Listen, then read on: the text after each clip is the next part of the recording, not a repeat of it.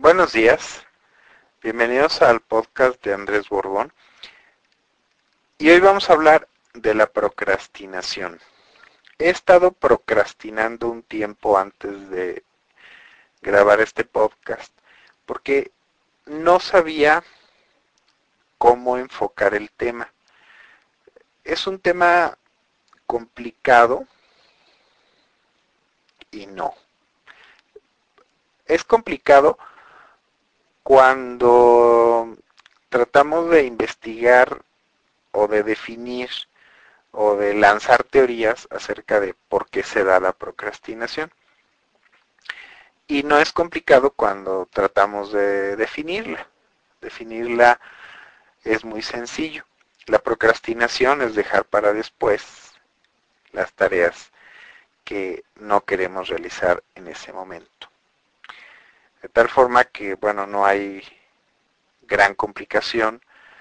Si, por ejemplo, em, una de las cosas importantes que tenemos que hacer durante el día es lavar los trastos, los trastos sucios, y lo posponemos, eh, en la mañana no tenemos ganas, eh, por la tarde tampoco, en la noche decimos ya es muy tarde, estoy cansado y lo dejamos para el día siguiente y en una semana tenemos una pila de, trastos sucios que, caramba, a veces termina uno comprando platos desechables porque no hay ni dónde comer o vasos de plástico porque no hay una taza limpia ni un vaso limpio. Eso me ha pasado en alguna ocasión. lo confieso lo confieso, lo confieso. La, procrastinación vista desde este punto de, este punto de vista, perdón, la repetición de la palabra, ando medio bruto el día de hoy, es, como dice el dicho, el dejar para después lo que podemos hacer hoy. Eh, el dicho dice no dejes para después lo que puedes hacer hoy, la procrastinación es exactamente lo opuesto a este dicho. ¿Por qué procrastinamos? Esta es la razón por la que estaba yo procrastinando, porque responder la pregunta de por qué procrastinamos es meternos en Honduras, ya que cada persona procrastina por razones diferentes. Pero hay un elemento común Normalmente son tareas que nos desagradan y o tareas que nos parecen complicadas, eh, que, no son sencillas. A veces son tareas automáticas, eh, no sé, echar la ropa en la lavadora, ponerle el jabón, esperar a que termine el ciclo o los ciclos de lavado, colgarlo, no, requiere ninguna ciencia, caramba. Pero, pero lo dejamos para después porque nos parece algo aburrido. En cambio, cuando pasan por televisión esa serie favorita, bueno, ahí no procrastinamos, ¿verdad? Rápidamente corremos, prendemos el televisor y nos ponemos a ver la serie.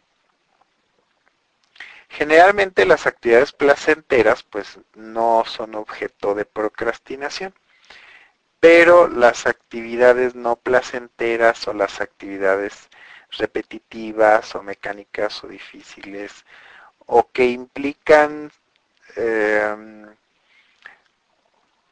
em, que evocan, perdón, eh, creo que es una mejor, una mejor palabra, que evocan en nosotros cierto grado de inseguridad, son objeto de la procrastinación.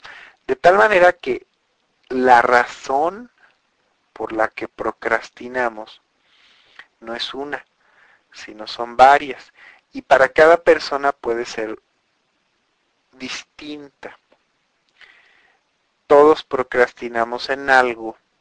Yo no he conocido, tal vez existen, pero yo no he conocido a una persona que jamás procrastine, que jamás deje lo que debe hacer para después. Si, si todos hiciésemos lo que debemos hacer en el momento en que debemos hacerlo, nuestra vida sería infinitamente más simple y más organizada. No es difícil saber qué es lo que tenemos que hacer, lo difícil es hacerlo. Generalmente los métodos de, para aumentar la productividad de un individuo se enfocan mucho en, este punto. Uh, casi siempre son métodos para vencer la procrastinación para no caer en ella, para evitarla por todos los medios posibles. De tal forma que si no procrastináramos, tal vez no necesitaríamos llenarnos de toda esta literatura organizacional que, a veces nos hace perder el tiempo y en vez de hacer las cosas que tenemos que hacer, nos ponemos a leer sobre cómo hacer las cosas que tenemos que hacer. De tal forma que incluso este podcast es un incita a la procrastinación, ya que usted, eh, estimado escucha, podría estar haciendo algo mucho más productivo que escuchar las barrabasadas que tengo que decir. Bueno, no que tengo que decir, que estoy diciendo. Eh, la procrastinación no es, como muchas personas piensan, flojera. Generalmente es miedo. O generalmente es eh, apatía, abulia. Cuando llegan a, este punto, pueden ser incluso signos de alguna enfermedad hay enfermedades eh, que se caracterizan por la abulia, por la apatía, por la, por la disminución de la actividad propositiva. Ya, ya, me estoy metiendo en Honduras, ¿verdad? Bueno, normalmente eh, en nuestro cerebro el lóbulo eh, frontal es el que se encarga de algunas de estas actividades, especialmente la región que se encuentra entre los hemisferios. Si recuerdan ustedes sus clases de anatomía de la secundaria, tal vez recuerden que el cerebro está dividido en dos hemisferios eh, casi simétricos no son simétricos, son casi simétricos. Bueno, en la parte más frontal, o sea, en la parte que está detrás de nuestra frente, está el lóbulo frontal del cerebro. Y la parte que divide, la parte que se encuentra en medio de esos dos lóbulos frontales, eh, si hay una tumoración o alguna, algún algún este, daño en esa zona, se produce apatía y abulia. También la depresión clínica, la depresión es una enfermedad eh, también del cerebro, por si no lo sabían. Eh, y aunque tenga desencadenantes ambientales, es una enfermedad del cerebro. Muchas personas piensan que porque mm, ah, murió un ser querido, eh, la persona se deprimió. No es así. La depresión normalmente no se origina por eventos externos. Los eventos externos como la pérdida del trabajo, la pérdida de un ser querido o alguna, alguna, algún evento negativo en nuestra vida. Son los gatillos que disparan ciertos eventos en nuestro cerebro que ya estaba predispuesto para deprimirse. Lo que faltaba era la gota que derramará el vaso, el evento que desencadenará una serie de reacciones eh, químicas y de modificaciones anatómicas, microscópicas, morfológicas del cerebro que desembocan en la depresión. Eh, es por eso que no todas las personas a quienes que pierden un ser querido se deprimen. Si eh, fuera cuestión de causa y efecto, la causa no la podemos encontrar ahí. La causa está en el cerebro, pero frecuentemente se necesita un desencadenante externo. Bueno, creo que estoy diciendo ya cosas que no vienen al tema, pero pues la bulia muchas veces o la apatía o la disminución del impulso por hacer las cosas puede ser un signo de depresión, de una enfermedad llamada síndrome de fatiga crónica, eh, de, de varias condiciones que deben ser investigadas cuando la procrastinación es algo excesivo. Inclusive hay enfermedades como pues eh, algunos tipos de, esquizofrenia o algunos tipos de trastornos de la personalidad eh, que pueden provocar un comportamiento que se puede confundir con la simple y llana procrastinación. Al hablar de la procrastinación, se debe excluir que ésta sea provocada por un, por un factor orgánico o físico. Por ejemplo, si una persona tiene diabetes, la diabetes es uno de los síntomas pivotes, unos síntomas claros y, y, muy, muy conocidos de la diabetes es la fatiga. Y si la persona está fatigada, extremadamente fatigada, pues entonces no hará muchas cosas. Si la persona padece eh, una enfermedad llamada miastenia gravis, en la cual los músculos tienen muy poca fuerza, eh, y, pues el simple hecho hasta de caminar, es más, el simple hecho de pasar un alimento puede ser algo sumamente difícil, pues entonces la persona no hará muchas cosas. Eh, hay, un sinnúmero de, enfermedades, eh, sería muy largo explicarlo aquí, que pueden provocar un comportamiento que puede confundirse con la procrastinación. Entonces, tenemos que, estar claros con que la procrastinación no siempre es una condición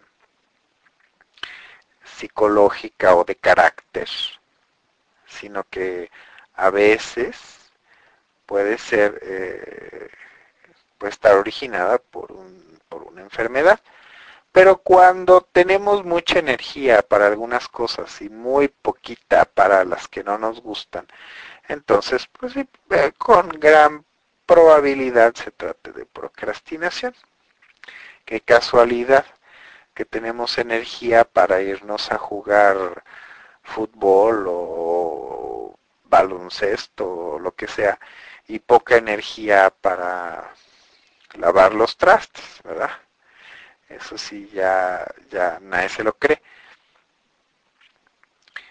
Eh, las personas que tienden a procrastinar son aquellas que generalmente se organizan mal o aquellas que generalmente se llenan de tareas hasta un nivel excesivo en el cual eh, están abrumados por la cantidad de cosas que se han propuesto hacer y terminan no haciendo ninguna. Una de, la mejor, una de, la, una de las mejores formas que yo conozco eh, probablemente haya mejores, pero de las que yo conozco, seguramente otros tendrán eh, consejos diferentes que, puedan darles. Las mejores formas de evitar la procrastinación es eliminar tareas de tal, de tal forma que nuestro día no esté absolutamente lleno, es decir, dejar espacios que podamos utilizar de manera eh, útil haciendo precisamente eso que no queremos hacer. Y otra de las formas de evitar la procrastinación es la realización de listas de tareas pendientes. Esto, si nosotros hacemos una lista y la colocamos frente a nosotros, encima de nuestro escritorio donde estamos trabajando, o en un post-it en, el espejo del baño o en el refrigerador, es decir, en un lugar donde no podamos no verlo, donde estemos obligados a verlo, pues con mayor probabilidad nos ayudará a no dejar para después esa tarea. Eh, ocasionalmente es necesario comprar un pizarrón a una pizarra, eh, ya sea de las que se usan con gises o tizas, o de las que usan plumones, y simplemente apuntar las cosas que tenemos que hacer e irlas tachando conforme las realizamos. Es una sensación muy agradable el palomear lo que ya hicimos, o el tacharlo, o el simplemente borrarlo. Y con ello hay mayores probabilidades de que no dejemos para después esa tarea que normalmente es necesario realizar. La procrastinación se ha puesto de moda, además de todo. No tanto la procrastinación, esta siempre ha existido, sino el término de procrastinación. Y al, ponerse de moda, pues algunas personas dicen, ah, es que estoy procrastinando. Y entonces ya creen que con eso se quitan un peso de encima y le pueden, al ponerle nombre a una actitud, eh, creen que con eso el problema se acabó, pero no es cierto. La tarea sigue sin haberse realizado y con frecuencia se vuelve un problema más severo aún de lo que era. Porque nos damos permiso de procrastinar. De alguna forma, si somos uno entre muchos procrastinadores, bueno, no estamos solos, podemos hasta formar un club de procrastinadores y entonces estaremos acompañados en ese terrible mal que nos aqueja a tantos. Y entonces podremos hablar de las estrategias para no procrastinar, pero al hacerlo estamos procrastinando. De tal forma que no hay remedio universalmente efectivo contra la procrastinación. El único remedio efectivo es hacer las cosas que tenemos pendientes. Es una verdad tan grande como la procrastinación misma. Muchas gracias por escuchar el podcast. Mi nombre es Andrés Borbón y si desean comunicarse conmigo pueden hacerlo enviando un correo electrónico a tecnoculto.gmail.com Visiten mi blog tecnoculto.com Muchas gracias y hasta pronto.